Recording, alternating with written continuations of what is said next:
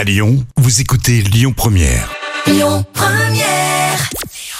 Bonjour à tous, on débute avec les audiences télé d'hier et c'est France 3 qui termine en tête grâce à la rediffusion du téléfilm Crime dans les Alpilles. La fiction de 2017 a séduit 3 millions d'amateurs. TF1 arrive deuxième avec Sans Identité. Le long métrage américain avec Liam Neeson notamment a passionné 2,91 millions de cinéphiles. Et puis sur la troisième marche du podium, France 2 avec le lancement de la dixième saison de Prodige. Le concours de jeunes virtuoses a attiré 2,31 millions de personnes. Sinon, dans les dernières télé, on reparle de Matthew Perry, le célèbre acteur de Friends, vous le savez, est décédé à l'âge de 54 ans. Chandler, dans la série, a été retrouvé sans vie à son domicile dans son jacuzzi.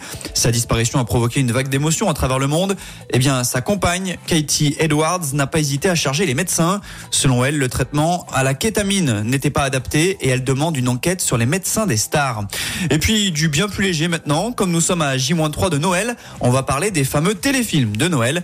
Nos amis belges ont mené une enquête à ce sujet et ils ont découvert que ces téléfilms de fin d'année ben, n'en étaient plus vraiment, puisque d'après eux, ces films dédiés à la base à Noël sont diffusés de plus en plus tôt dans l'année, et désormais vous pouvez les regarder dès octobre, soit avant Halloween.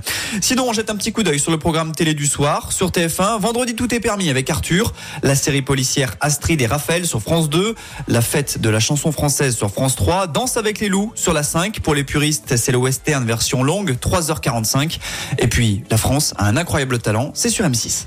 Écoutez votre radio Lyon Première en direct sur l'application Lyon Première, lyonpremière.fr et bien sûr à Lyon sur 90.2 FM et en DAB+.